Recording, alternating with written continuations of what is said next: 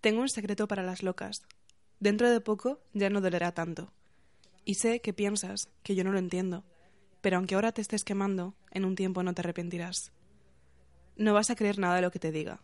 ¿Qué sentido tiene ahogarse otro día? Y sé que piensas que yo no lo entiendo, pero el mundo te acabará enseñando que no te arrepentirás. Las cosas pequeñas y los estereotipos te van a ayudar a sobrevivir a esta noche, y llegará el día en el que puedas decir que estás bien y será verdad. Este texto viene de la canción Secret for the Mad de la cantautora y artista británica Dodie y creía que era el más adecuado para empezar este podcast y en general este programa, que como no podíamos empezar con un tema simple y un poco para explicar todos los fracasos que vendrán a continuación, quería que hablara de la salud mental. Entonces, de alguna forma, ya que a lo largo de los próximos meses os vamos a hablar un poco de todas las cositas que me importan, tanto a nivel personal como político. Ey, no, he dicho el nombre. Eh, quería empezar explicando un poco lo feo y quería empezar abriéndome un poco en canal para que entendáis todo lo que va a venir después. He cometido un pequeño error, que es que para el primer podcast, no solo que vamos a hablar de un tema muy complicado, he traído una persona con una voz muy bonita que va a dejar el listón muy alto para el resto. Gracias, Jo. No sé si tenía que hablar ya, pero... Sí, te doy permiso ya. Entonces, eh, me siento muy afortunada porque estoy al lado de Isabel Nieto, que es una compañera de clase de esta maravillosa nuestra universidad y carrera y sobre todo es una de mis mejores amigas y es una persona con la que he hablado bastante de la movida de la salud mental y la movida de estar un poco mal de la cabeza, así que creía que era muy interesante tenerte aquí hoy. Pues bueno, lo primero, muchas gracias por contar conmigo para, ya no solo para este podcast, que además para mí también tiene un significado muy especial, eh, sino para eso, tu proyecto tanto personal como político. Y nada, Jo, eh, si no sale muy bien, o sea, esto es la primera vez que, que, lo hago, o sea, que por favor no juzguéis todo por este, si nos gusta seguir escuchando, porque realmente hay temas súper interesantes y, no sé, siempre se aprende un montón escuchando a, a otras personas y Sara sabe mucho sobre muchas cosas, así que animas a escuchar. Hay un problema que es que si no os gusta Isabel, la cosa mejorará, pero si no os gusto yo, la cosa se va a quedar tal y como está ahora más o menos. Pero nada, intentaremos que, que, los, temas, que los temas sean interesantes y sobre todo que salgan conversaciones y que os apetezca escuchar esto. Entonces, vamos a empezar un poco fuerte, porque es un tema que hay que coger y creo que es un tema del que hay que hablar. Entonces quería preguntarle a Isabel, ¿cuándo fue la primera vez que fuiste consciente de que la salud mental era una cosa? Vale, pues es una buena pregunta. Y de hecho, o sea, ya me esto ya lo sabía yo desde la semana pasada y confesaré que que me has indicado que en este podcast, que es una pregunta que me persigue desde que la conozco de la semana pasada en plan de, wow, ¿cuándo fui yo consciente de esto?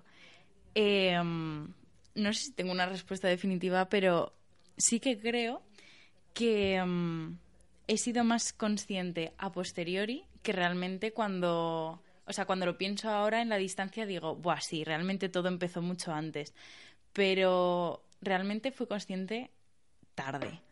O sea, después de que ya como que te pasan ciertas cosas y tal, y yo creo que incluso después de empezar a ir a terapia, porque, o sea, luego hablaremos de, de ello, pero mm, yo creo que hasta después de que llevara un tiempo eh, yendo a terapia es cuando realmente me di cuenta. Porque de hecho, cuando yo empecé a ir, era en plan de, ¡buah! ¿Qué hago yo aquí? En plan, ¿por qué he tenido que venir? Y no sé qué. Y además me acuerdo que, claro, eh, yo no fui por voluntad propia. Entonces, eh, claro, al principio fue como, mis padres piensan que necesito esto, debo estar muy mal, creen que estoy loca, ¿no? Toda, o sea, como toda esa serie de prejuicios y de estigmas que tienes antes de, de saber nada realmente, claro, era como, yo nunca pensé que me iba a tener que ver como en esa situación y tampoco creo que lo necesite, ¿no? Porque es como, no, esto es para gente que, que está mal de la cabeza, ¿no?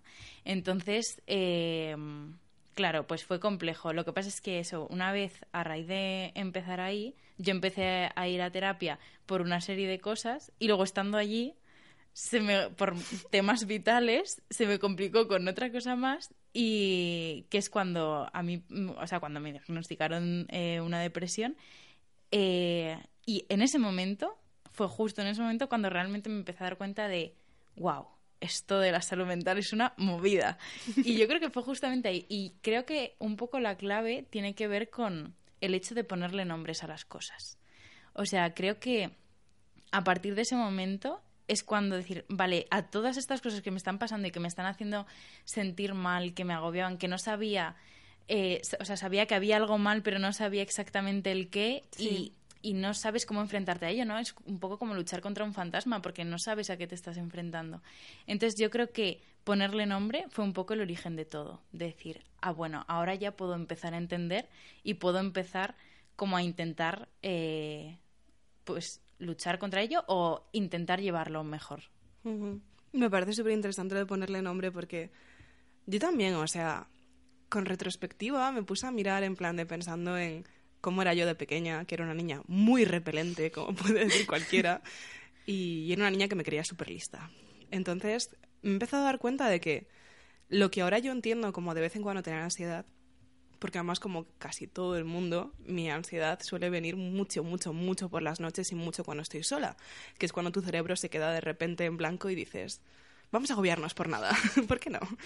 Y ahora mismo soy capaz de ponerle nombre, y como soy capaz de ponerle nombre, soy capaz de saber un poco qué tengo que hacer y qué cosas me ayudan, pero cuando era pequeña lo veía como algo ajeno a mí. No era que mi cerebro cambiara, era que todo alrededor mío cambiaba. Y no era muy imaginativa ni muy creativa, pero le llamaba, esto suena muy dramático, pero era muy dramática, le llamaba las noches raras. Entonces eran días en los que durante el día todo había ido bien, técnicamente no tenía ninguna razón para estar mal, pero de repente llegaba la noche y estaba en mi habitación y como que de repente la luz me molestaba muchísimo me estresaba mucho yo sola. Me apetecía salir a correr, me apetecía cualquier cosa. Quería hablar con alguien, pero me sentía muy pesada. Y intentaba cualquier forma de distracción. Y de pequeña a mí me encantaban los libros, estaba obsesionada. E intentaba, pues, coger un libro y distraerme. Y el libro también tenía algo que daba mal rollo. Aunque fuera mi libro favorito, era que de repente era era un poco extraño y le empezaba a ver cosas raras y todo era incómodo y no sé, mi piel se sentía rara. Entonces, ahora me he empezado a dar cuenta de que realmente ya de pequeña tenía muchas veces ansiedad. Y no me lo tomaba tan en serio porque era eso, era como cuando lees una historia de miedo y te quedas con mal rollo justo antes de irte a dormir, pero sin ningún tipo de aliciente. Y además, bueno, yo no sé si a ti te pasaba también, pero yo, por ejemplo, recuerdo que... Por eso, o sea, claro, lo que le decíamos, lo de verlo a posteriori, ¿no?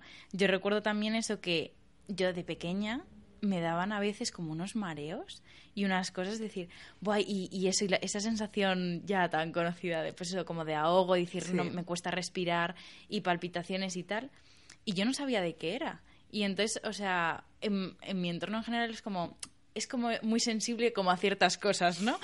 Y, y ya está. Pero, porque además a mi alrededor no, o sea, no le pasaba a otra gente, entonces, claro, yo tampoco le daba más importancia porque igual era como en momentos puntuales o lo que fuera, pero sí que recuerdo que, por ejemplo, ya una vez que me dio como muy fuerte, eh, fui al médico y tal, y, y, es cuando me hablaron por primera vez también, pues del tema de la ansiedad, ¿no? Sí.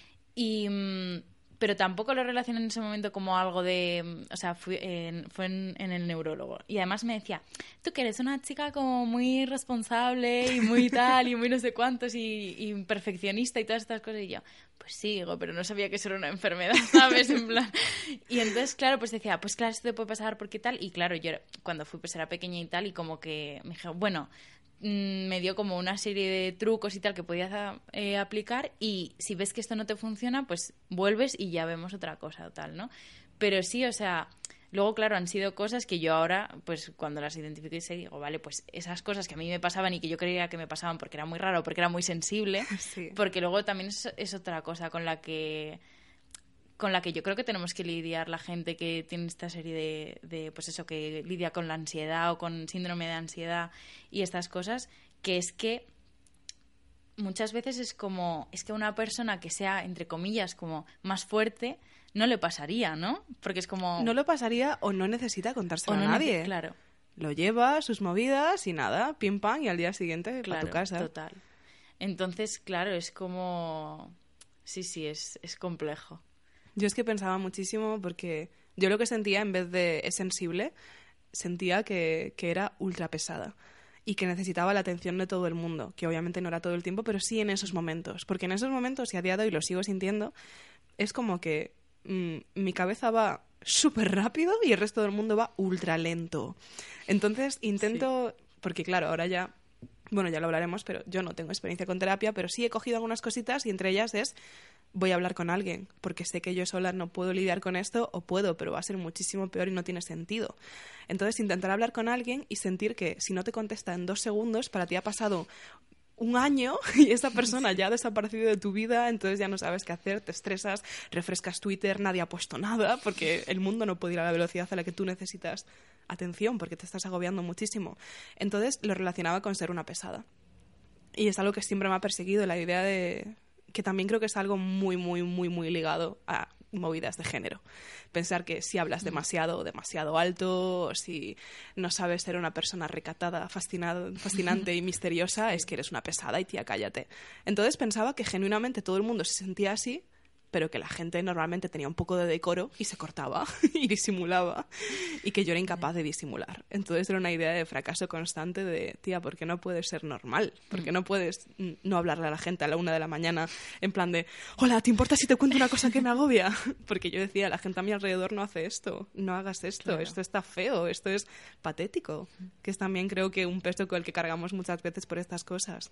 Sí, y de hecho, bueno, no sé, imagino que luego eso hablaremos más adelante también, pero eh, qué importante el tema de, hablarlo y de encontrar gente también que, que, está pasando. O sea, a mí, por ejemplo, se me ha ayudado mucho también encontrar gente que entiende eh, lo que se siente cuando pasas por estas cosas y poder hablarlo, porque claro, hasta ese momento, cuando no sabes qué es lo que te pasa, y claro, cómo lo verbalizas también y cómo lo expresas, porque a mí también me pasaba eso de decir, no me ha pasado nada malo, Igual a lo largo del día de hoy todo ha ido ¿Por qué me estoy inventando problemas? Claro, en plan, ¿por qué me siento mal? E intentar analizarlo en plan de, a ver, que, repasando el día de, pues he hablado con esta persona, Buah, pues igual es que se ha enfadado conmigo, igual... Sí, sí, sí. es que debajo de las piedras buscas problemas. Y claro, y de hecho muchas veces eso, decir, o sea, escribir a alguien en plan de, oye, mira, es que decir es que como me lo guarde yo, me va a dar algo. Igual no, no había motivos para, para rayarse lo que fuera, pero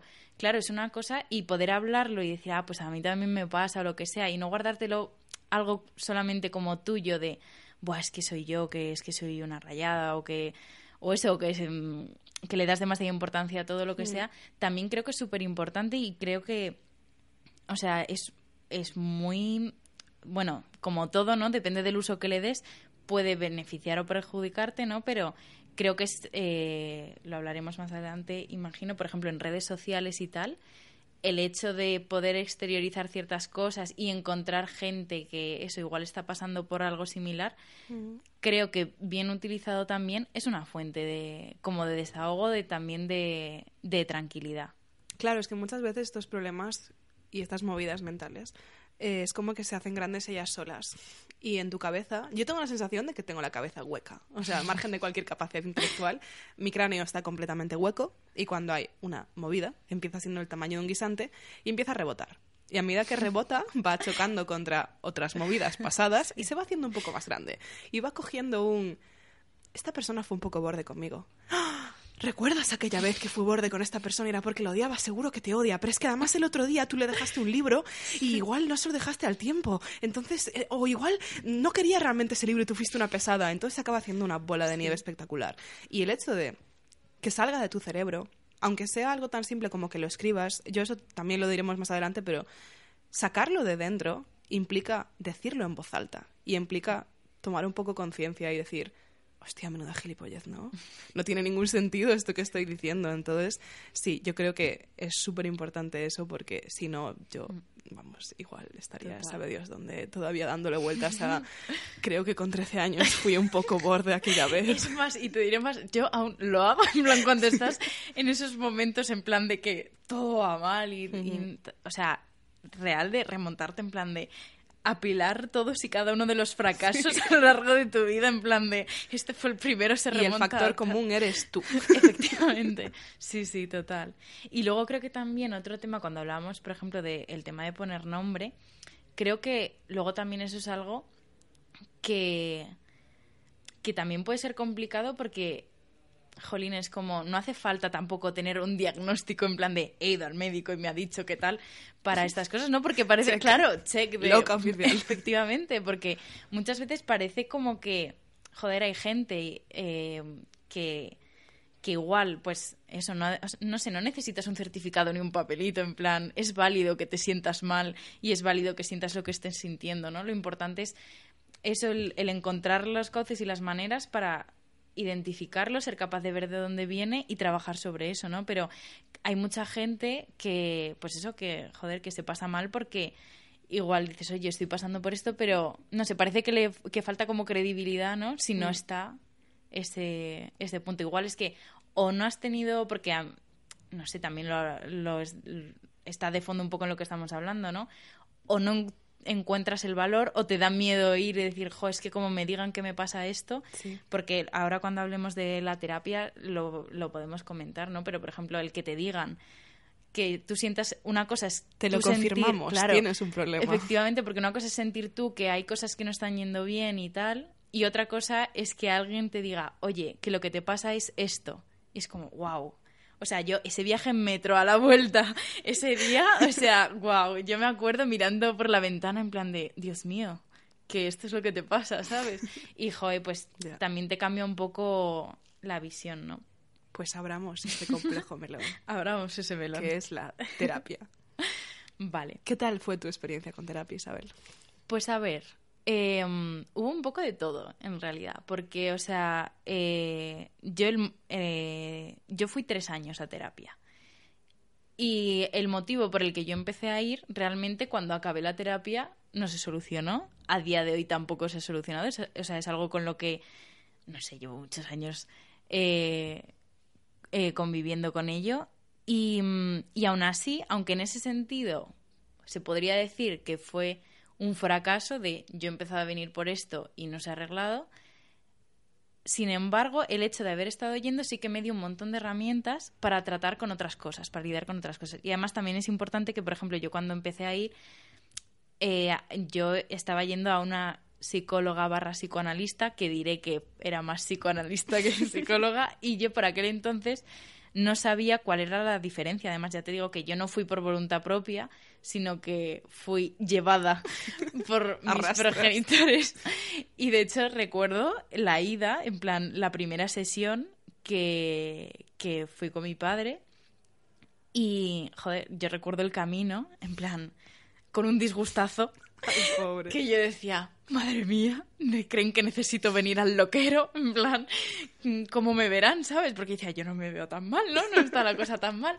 Pero, ¿sabes? Era como esa cosa de decir, buah, realmente necesito venir y, por qué creen que lo necesito y tal. Era un poco eso, toda la serie de prejuicios y de tal.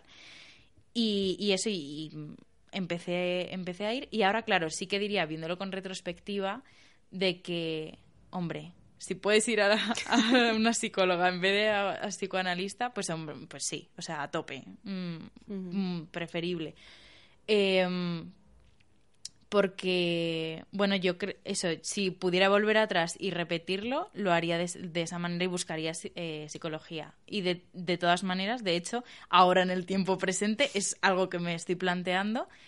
Y ahora, claro, con otra perspectiva, ¿no? Porque ahora ya no voy como con, con los prejuicios con los que iba y sobre todo porque creo también que es importante que eh, me parece que a día de hoy el tema de la salud mental es algo de lo que se habla más, que hay como menos tabú alrededor de este tema y que ya no da tanto palo como decir voy al psicólogo o voy a la psicóloga. No, es que no puedo porque tengo cita en el psicólogo. Yo creo que la mayor parte de mi círculo de amigas han dicho esa frase bastante. Claro, es como algo antes era como llevarlo súper en secreto. O sea, yo recuerdo cuando se lo dije a mi mejor amiga del colegio, hmm. en plan, fue como al segundo año de estar yendo.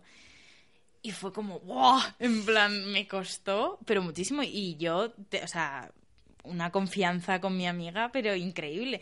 Que eso, que me dio como mucho palo eh, por aquel entonces y que me sigue pasando a día de hoy, y tú lo sabes, em, es que por mucha confianza que hubiera y por mucho que yo quiera a esa persona y que esa persona me pueda querer, em, hay como un miedo enorme mm. a decir, Buah, es que en el momento en el que yo le cuento a esta persona que me pasa X, cómo va a cambiar la manera en que esa persona me ve. O, o va a reaccionar negativamente, o le Es va a que es parte de condicionar. la movida también. Claro, porque, y además, porque yo hay una cosa que siempre me repito mucho a mí misma en esos momentos de mm, esto es parte de mí y no puedo, o sea, no puedo separarlo porque es algo que forma parte de mí, pero no es todo lo que me define, o sea, soy mucho más que soy mucho más que mis movidas, ¿no?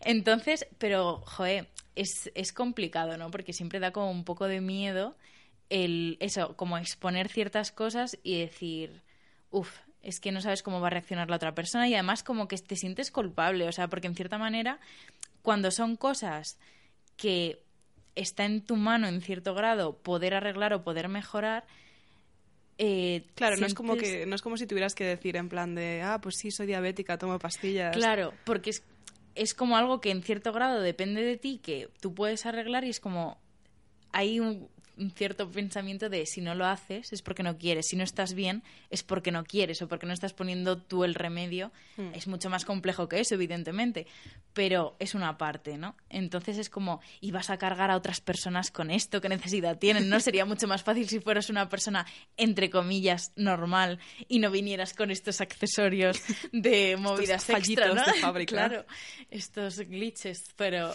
eh, claro, o sea, siempre da un poquito de miedo. Luego siempre, otra cosa que he comprobado a lo largo de los años es que hay muchas cosas que en tu cabeza son mucho más movidas de lo que luego son en realidad, ¿no? Entonces, Yep. siempre es tranquilizador porque una vez que lo dices y tal, y ves como la reacción que yo he recibido cuando, cuando siempre he comentado ciertas cosas estas en confianza, es como, ¡buah, tía! Creía que iba a ser algo como, ¿sabes? Que en mi cabeza era como algo enorme, una Sí, bola súper sí. enorme, y de repente decía, ¡buah, tía! Pues yo creía que iba... Que además siempre me dicen, no es por quitarle importancia, ¿no? Pero... Y es como, ¡buah, si yo lo entiendo y eh, entiendo perfectamente! Y es súper tranquilizador también el, el decir, vale, ahora ya esto es lo que esto es lo que hay, se lo he dicho a la otra persona y ni ha dejado de hablarte, ni se ha ido para La siempre de tu vida. ahí, el cielo no se ha caído. Efectivamente. Y, jo, es reconfortante también. Yo, por mi parte, eh, sí es cierto que nunca he ido a terapia. Y sí es cierto que durante mucho tiempo he sido muy escéptica con respecto a la terapia. Porque una persona cer- muy cercana a mí sí tuvo que ir a terapia durante- unos cuantos años y tuvo muy mala suerte, la verdad. Entonces, claro, le tocaba a gente que muchas veces yo la acompañaba y era muy frustrante porque yo eh, ni siquiera era yo y aún así me sentía estafada. y las cosas que le decía, yo decía, estás pagando para esto y parecía que incluso la terapeuta pues quería que, que siguiera mal como para seguir cobrando pues mucho dinero a la semana porque por supuesto era privada que es otro melón importante Otro melón importante. sí. la salud mental a nivel a nivel salud pública y a nivel derecho humano entonces claro yo siempre fui muy escéptica porque decía viendo cómo esta gente trata a esta persona a la que yo quiero tanto eh, qué coño me dirían a mí pero bueno la verdad es que como, le, como te pasó a ti también, acabó encontrando un poco su rumbo, porque eso es también un tema importante, que es que hay un montón de terapias distintas y un Mm. montón de psicólogos y psicólogas distintas. Y yo creo que, o sea, y esto lo digo, tenemos muchos memes con esto. Yo aconsejo a todo el mundo que intente ir a terapia cuando yo sigo sin ir a terapia. Tengo el propósito real de intentar ir a terapia. Lo que pasa es que voy a intentar ir por la pública y creo que va a ser una odisea importante. Pero mm, sí, me apetece enfadarme con el sistema y exigirle al sistema que me trate, Sí. porque tengo tanto derecho como si tuviera un catarro, aunque me trataron un poco mal la última vez que fui por un catarro, espero que esto sea mejor. Entonces, eh, creo que el consejo que tenemos que dejar es que la gente lo intente, pero al mismo tiempo entiendo que hay un factor económico, que es que la terapia es muy cara, porque creo que es muy difícil en este momento tener una terapia de calidad pública. No porque no haya unas psicólogas públicas maravillosas, sino porque el propio sistema y el capitalismo y el Estado español y en general todos los estados y las movidas por, de una vez más, el capitalismo, eh, no quiere invertir dinero en esto porque no lo ve como un problema real. Ve como un problema real. Tengo cáncer, necesito operarme, lo cual obviamente es un problema así- real. Y aún y aún así, así. y aún así, efectivamente, Sí. pero mm, no veo útil invertir dinero en que la gente no se quiera morir, que igual era interesante invertir dinero en esto. Entonces, antes comentabas que me parece muy interesante que ahora hablamos más de salud mental. Yo creo que sí, que el tema está ahí. Y como te decía, ahora igual es porque también estamos en un círculo muy específico de gente, pues de una clase media que se puede permitir ir a, ir a terapia, estamos a gente de la universidad, gente relativamente progre, y sí que tenemos mucho ese, ese comentario de ¿quedamos para ir al cine? No puedo, tengo que ir a ver a la psicóloga. Y tú, ah, vale, correcto. Y sí creo que entre nosotras se está hablando más de salud mental, pero no sé hasta qué punto se está hablando mejor.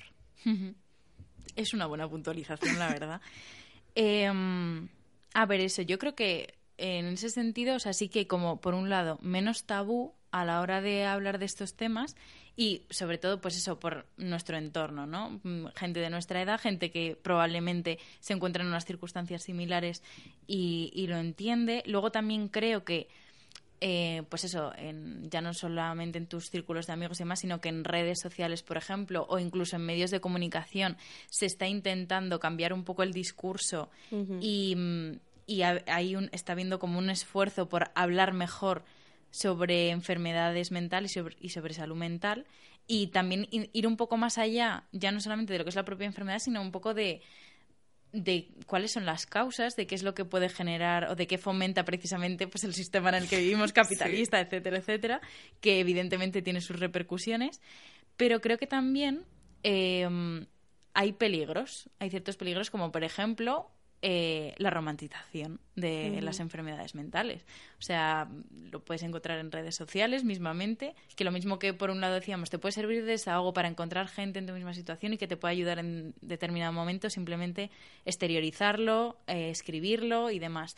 Pero también eso, hay como una romantización, creo que cada vez menos, pero que la hay, de las enfermedades mentales, en plan de como ya no sé si y creo que también tiene que ver eh, o sea la cuestión del género porque cuando son cuando somos nosotras las que tenemos eh, cualquier tipo de movidas con salud mental y tal me da la sensación como que sale a florecer ese no sé, como, como este aspecto de el protector TM y el salvador de, Buah, no te preocupes, estoy aquí para, ¿sabes? Chica frágil, rota. efectivamente, y que hay como una, una mistificación como de, de, esa idea de te voy a cuidar y no sé qué y todas estas mm. cosas y es como joder, hay un discurso tóxico por ahí detrás que es muy, muy perjudicial. Luego creo que es interesante también, por ejemplo, pensarlo también en otras generaciones, porque yo también, por eh, personas cercanas a mí, creo que generaciones como las de nuestros padres hablan en términos muy diferentes de salud mental, por ejemplo. Y es muy complicado, porque eh, cuando, no sé, o sea, me parece que no hay la misma percepción ni el mismo conocimiento sobre el tema de la salud mental que podemos tener nosotras, ¿no? No sé si es menos, como menos tolerancia o menos comprensión hacia la persona que lo está padeciendo, pero yo sí que he visto eso en gente como de, la edad de nuestros padres, que, pero auténticas cosas que dices, pero ¿cómo le puedes decir esto a esta persona que está pasando por esto? Entonces es como, creo que hay eso como una falta de información. Em, Yo creo que se repite una especie de como martillo que los ha moldeado a ellos y a ellas de una forma que, obviamente, porque esto no se salta generaciones ni es algo que nos hayamos inventado las millennials, pero que a ellas se les ha obligado a callar y a llevar muy en secreto y a gestionar como puedas. Y si eran los años 50 y tenías ansiedad o depresión, pues te metes unas gotitas de coñac en cada bebida y ya vas a ser una ama de casa estupenda y vas a estar súper alegre para tu marido. Entonces creo que de alguna forma el hecho de que tantas generaciones hayan tenido que reprimir todo lo que han sentido hacen que ahora sean bastante insensibles con respecto a, pues igual, la sobre no sé, el exhibicionismo total que en este caso tenemos las millennials. No todas, por supuesto, sigue habiendo muchísima presión y además creo que hay eh, en ese sentido una perspectiva de género en la que por una vez, o sea, me por una vez me parece interesante hablar de los hombres. Eh, por favor, enmarcamos. sí, es la primera vez que digo esta frase. Pero sí creo que de alguna forma, eh, precisamente porque la masculinidad tóxica funciona así, nosotras sí que hablamos más de esto y nosotras en cierto sentido se nos toma mucho menos en serio, por supuesto, pero sí entre nosotras podemos hablar de estar tristes. Pero en cambio, o sea, mm, yo de nuevo porque estamos en círculos muy particulares, pero me cuesta imaginar a muchos chicos de mi edad o chicos de instituto o cosas así hablando de tener ansiedad o de tener Sí. depresión. Es como que si nosotras tenemos toda la presión de ser siempre dóciles, ser siempre alegres, ser siempre educadas, tal, es como que ellos tienen la presión de estar siempre bien, estar siempre como una roca, estar siempre fuertes, no llorar, ser muy machos, mm, caerse y romperse una pierna y subir una foto celebrándolo y no sé, en fin. Sí, sí. Entonces, de alguna forma, creo que también es un discurso que se está llevando a cabo muy desde las luchas también feministas, las luchas... En general, la mayor parte de las luchas me parece que están llevando mucha perspectiva de género y en particular la lucha por la salud mental digna. Creo que está llevando mucha perspectiva de género y que en ese sentido está escapando mucho, como tiene como este color medio progre, medio tal, creo que está quedando fuera el discurso de muchos hombres TM, en plan, que ven, yo qué sé, ven a millennials hablando de ansiedad y tal y dicen, ah, menudo mariconada, en mis tiempos eso se arreglaba con un par de hostias. Y te dan ganas de decir, igual por eso estás así, igual por eso tenemos este problema ahora mismo, e igual que en tus tiempos se arreglara con dos hostias no implica que sea una buena idea o que se tengan que repetir. Sí. Creo que hemos avanzado. Pero sí, me da la impresión de que generacionalmente se está hablando más, pero sí, hay como una especie de pseudoterapeutillas de Twitter y tal, que yo qué sé, yo he escuchado discursos bastante nocivos. Y yo, como he dicho, he tenido bastantes prejuicios con respecto a la psicología. De hecho, yo quise estudiar psicología en algún momento y mi contacto con algunas psicólogas hizo que dijera, no, jamás. Y luego que tenía que ir por ciencias y no me molaba mucho la idea. Pero eh, me da la impresión de que hay mm, bastante desdén hacia los trabajos de psicología por la razón bastante simplificada y, mm, bueno, no muy cierta de que como que viene por parte del sistema. Entonces que la psicología siempre va a ser mala y que en, al- en alguna forma curarte es malo. Porque tú eres tal y como eres y es cierto que el sistema intenta que seas funcional y el sistema intenta que no te quejes y que no te duela nada y que de alguna forma curarte dentro de todo lo que te puedes curar de este tipo de cosas, que muchas veces no y muchas veces aprendes a con aprender, ello. claro, aprender Claro. a vivir con ello. Que curarte es como doblegarte al sistema y que no, que es mejor no tomar pastillas, es mejor no cambiar y que la gente se adapte a ti. Hmm. Lo cual me parece muy peligroso. Pues sí, y además, bueno, yo por ejemplo, eh, mi una de mis hermanas está estudiando psicología y esto es algo que hablamos bastante en casa, ¿no? Porque por un lado ella se queja de que, pues eso, de todo este mundo de las pseudoterapias y las pseudociencias y tal, porque están calando y también sería interesante preguntarse por qué están calando este tipo de discursos eh, ahora, ¿no? Cuando dices si no hay ninguna evidencia de que esto funcione, ¿no? El meme este que hay de la homeopatía de lo puedo acariciar no hace nada, ¿no? Pues eso. Entonces, claro, es como, joder, pero mientras estás con algo que no te está haciendo nada, podrías estar con otra cosa que sí, Sí. te puede estar ayudando a estar mejor. Entonces, por un lado, sí está todo ese mundo que es, a mí también me parece súper peligroso y tal, eh, de las pseudociencias y demás. Y luego, claro, está la movida de lo que hablábamos de la sanidad pública, de la psicología en la, en la sanidad pública y demás. La gente, o sea, hay mucha gente que formándose para poder eh, hacer un, una, o dar una atención eh, todo lo buena que pueda, pero claro, está el problema ya no de que la sanidad pública, o sea, vamos a oír de ese discurso de la sanidad pública es una mierda, pa, pa, pa, no funciona, no. La cosa es, o sea, habrá que plantearse qué es, qué es lo que ocurre en realidad, que no hay suficiente, aunque hay muchísima gente que sale graduada de psicología y que mm, y se prepara su piro o lo que Sí. tenga que preparar para poder ejercer, y luego te encuentras con que en los centros igual hay un especialista en psicología o ninguno o ninguna. Y entonces claro es como o los que hay claro tienen que hacer frente a una cantidad de demanda porque hay una un gran demanda de gente que necesita servicios de psicología y dices, Todas, es que claro y dices es que solamente eh, puedo atender si tengo que atender a todo el mundo solamente les puedo dedicar 10 minutos. Y es que 10 minutos no son suficientes y además igual son 10 minutos media hora o una hora cada dos o tres meses. Sí. o más. Entonces, claro, que dices, joder, es una movida, pero no porque la sanidad pública en sí no funcione, sino porque, a ver, hay un...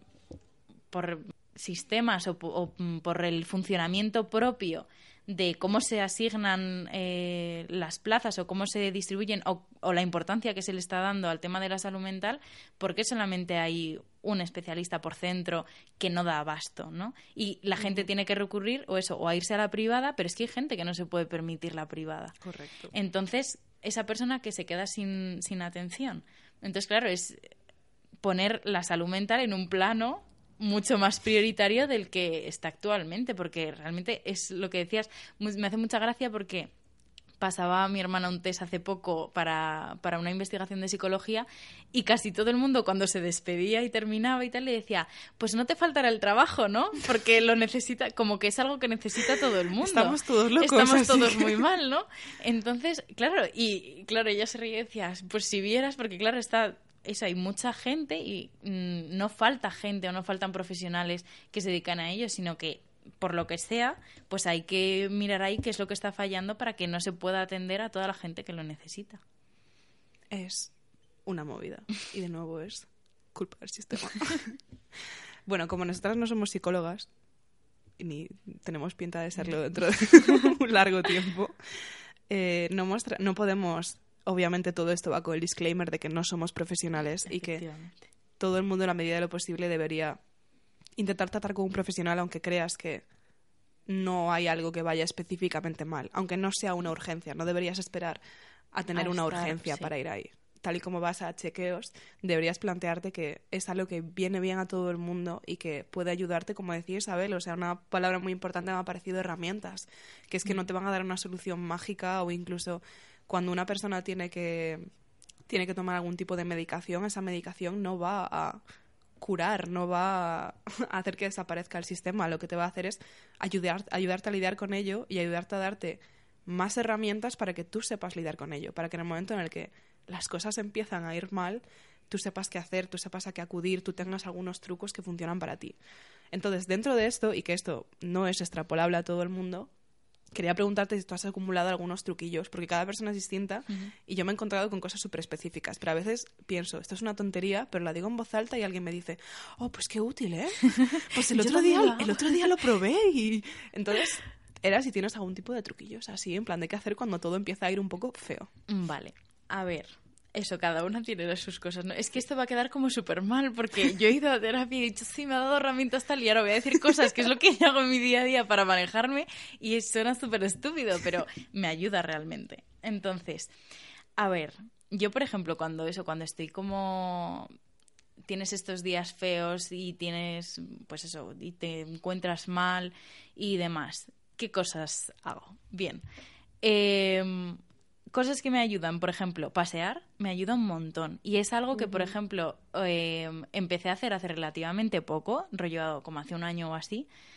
Y que era simplemente que luego además eso me ha dado pie para hablar mucho sobre, sobre el tema. Y, mm, el próximo programa en el que venga Isabel será hablando del paseo. Del paseo.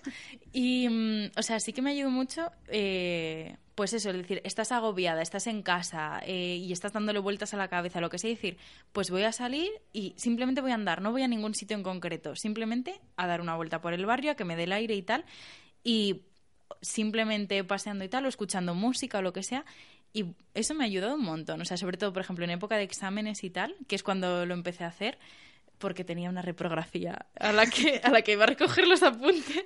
Era paseo, pero era paseo a recoger más apuntes. O sea, eh, comenzó siendo así, en plan un paseo fake, eh, porque tenía un propósito, pero me sentó también, o sea, fue un día que estaba tan agobiada que salí, fui a recoger y dije, joder, y han sido 10 minutos de paseo de eh, mi casa aquí.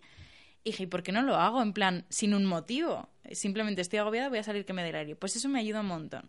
Luego, por ejemplo, eh, también eh, otra vez que me agobié mucho y hice uso de algo que no uso habitualmente, que es Curious Cat, y dije, ¿qué hacéis cuando tenéis movidas de ansiedad y queréis reducirla y tal? Pues una que me ayudó mucho fue eh, que me dijeron, haz una lista, en plan, escribe cosas que probablemente fueras tú. Efectivamente, el Ya me lo venía oliendo yo. Bueno, pues me vino muy bien, gracias Sara, ahora que te tengo aquí te lo digo. Eh, escribir, hacer como una lista de las cosas que me estaban agobiando y intentar poner al lado, eso no recuerdo si lo ponías o si... Sí, lo- sí, eh, sí. Como poner al lado de esto tiene solución o lo puedo aplicar alguna solución o, mm, a corto plazo o lo que sea. Bueno, pues simplemente volcarlo eso en un papel e ir poniéndolo y tal, de repente dije, bueno, igual si te organizas y haces cosas, te puedes... O sea, no es tan bola como parece, ¿no? Es como ir desenredando un novillo que en lo que todo parece un lío y parece que no hay solución y que no hay por dónde cogerlo y eso me ayudó como a irlo fragmentando y decir, vale, esto es por esto. Y también te ayuda un poco como a ir al origen de qué es todo eso que te está, que te está agobiando y ponerlo un poco en orden, ¿no? Yo, eso además, o sea, decías que, que era un poco ridículo tus ideas, pero esta es la que más me ayuda y además, de alguna forma, suele pillarme. O sea, solo hago esto cuando literalmente no puedo pensar. Cuando tengo tantas cosas en la cabeza y mi sensación general es que va mal, todo. Todo va mal. Todo va mal, todo va mal. Entonces, empecé haciendo esta lista bastante simple con cosas que van mal. y es lo que hago muchas veces. Pero cuando hago ese tipo de lista en el que hago cosas que van mal y posibles soluciones, además, como soy muy boba, lo que hacía era, la lista de cosas que iban mal eran Bogart, como efectivamente el bicho de Harry Potter que adquiría la forma de tu mayor miedo y la lista de posibles soluciones era ridículo. Porque esto, bueno, en fin, eso. Mm, Si no habéis visto Harry Potter, pues lo siento. eh, welcome to el siglo XXI. Ahora está en Netflix, podéis ver. Ahora está en Netflix. Y, y entonces sí, o sea, de alguna forma era una forma de ver en mi cabeza el truco mágico de ver una cosa que me da mucho miedo esquematizada en un nombre. A veces, muchas veces, cuando hago cosas que me agobian, esas cosas a veces son el nombre de una persona. Que lo que me agobia es siento que algo va mal con esta persona o algo súper simple, en plan, igual hago una lista y es Isabel, examen, ropa. Y es, eh, creo que Isabel está enfadada conmigo porque ayer hablamos un poco raro. Este examen lo llevo fatal o no tengo los apuntes. Ropa, tengo toda la ropa tirada por el suelo. que lo viste en contexto y dices, tía, pues recoge la ropa, Y busca apuntes y habla con Isabel. Pero claro, eso es muy fácil verlo cuando todo va bien, pero cuando todo va sí. mal, entonces es uno por uno sí, además es como que te en esos momentos como que te paraliza y te- es algo Sí, que te sí, inmoviliza, sí. ¿no? Y es como, si yo racionalmente sé que esto tiene esta solución tan fácil de Sé que aplicar, mandar un email es pero- muy fácil, pero me agobia mucho mandar este email. Sí, sí. Y además es como, hay cosas, a mí en esos momentos, por ejemplo, ese día que me agobié y pedí ayuda eh, por Curious Cat, era como que tenía una cosa de fondo, porque además siempre suele ser eso, como algo indefinido que está en tu cabeza de fondo de, uy, algo no va bien, no sé qué, y empieza como un run run en cuarto plano. Sí. Y de repente, como que se va sumando y es como, ya no puedo obviar esto porque es algo como súper real que no me deja pensar en otra cosa. Es ¿no? como que la música está a tope de Sí, repente. sí, sí, total. Entonces, bueno, esas son algunas de las cosas que me ayudan. Luego otras, pues yo qué sé, eh, también me ayuda pues eh, o ponerme música que me gusta a veces, o ver algún capítulo de una serie que me haga feliz y me haga sentir calorcito dentro, pues eso también me ayuda, por ejemplo. Eh, cuando es más agobio, rollo, pues yo que sé, que estás con palpitaciones y que sientes que todo te da vueltas y qué tal, pues tumbarte, respirar. Esto es una tontería, pero lo he hablado con más gente y he confirmado que no es una tontería solo mía. Tumbarse en el suelo es terapéutico. Totalmente. Súper, súper, súper terapéutico. Sí. O sea, y no sé, o sea, lo he pensado mucho, lo he reflexionado mucho. Igual es porque te cambia la perspectiva, porque nunca te tumbas en el suelo normalmente. Igual es porque el suelo suele estar fresquito. Igual es porque estás haciendo algo que sabes que estás en un punto muy, muy, muy, muy bajo de tu vida. Pero de repente es como, ah, vale, vale, vale, ya lo veo, ya lo veo. Sí, yo confirmo, o sea, a mí eso también me ayuda. Y luego, no sé, luego también, eso, si son cosas igual... es- Esto depende del mood, dep- pero hay veces que también me ayuda mucho hablarlo, en plan, si estoy muy agobiada por lo que sea, hablarle a alguien, eh, pues o por WhatsApp o por teléfono o incluso vamos a quedar lo que sea porque yo por ejemplo antes cuando bueno lo sigo haciendo para que no vamos a engañar No hemos No mejorado está tanto. superado. Pero, o sea, algo a lo que tiendo a hacer mucho cuando me pasan estas cosas es eh, a recluirme en mí misma y encerrarme y aislarme. Que es como, ya me siento como en esos momentos como que ya te sientes aislada y lejos del mundo de por sí, pues como que tiendo a hacerlo más porque es como, lo primero, ya bastante tiene la gente con sus movidas como para ir a yo con las mías, ¿no? Y tienen sus propios problemas. Em, no sé, se junta como un cúmulo de cosas que es como, mejor tú, o yo qué sé, o es que si quedar o hablar ahora con estas personas, pues les voy a transmitir cosas que no quiero, que igual cuando esté mejor lo voy a ver de otra manera y es una tontería. Entonces, como que tendía mucho eso, a encerrarme mí misma, a comérmelo yo sola. y no es muy beneficioso, spoiler.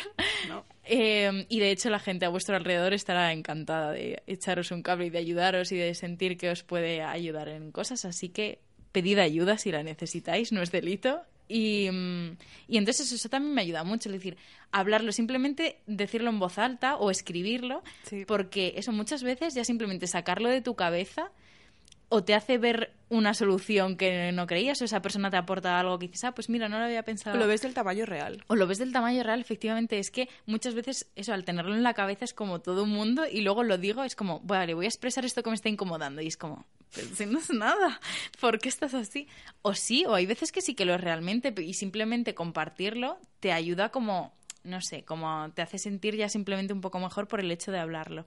Entonces eso, quedar, salir, aunque en un principio no te apetezca mucho, eso, obligarte a salir un poco Siempre vas a poder volver de- a casa. Claro, en plan obligarte un poco en algunos momentos a salir de ti mismo para porque te puedes o sea, sentar bien, porque aunque el cuerpo te pida enciérrate, Cama, aíslate, tristeza. tal, claro, es como ya habrá tiempo y lo habrá porque siempre lo hay, pero prueba esto que tampoco te pasa nada por, por intentarlo. Ah, bueno, y sobre todo, lo más importante para el final, buah, es que esto es algo súper importante en mi equilibrio eh, emocional. Los memes de perros y de todas estas movidas, o sea, increíble. El típico meme de cubitos de mm, mi estabilidad emocional, mi, mm, los breakdowns, no sé qué, y que todo se sujeta en unos palos que son memes de perritos y fotos de no sé qué. Yo, o sea, Isabel es experta en esto. Tiene el archivo más grande de memes de perritos. O sea, Real- o gatetes, o sea, es que el otro día, el viernes, tuve un breakdown, porque además fue una semana larguísima, como una de las peores semanas últimamente.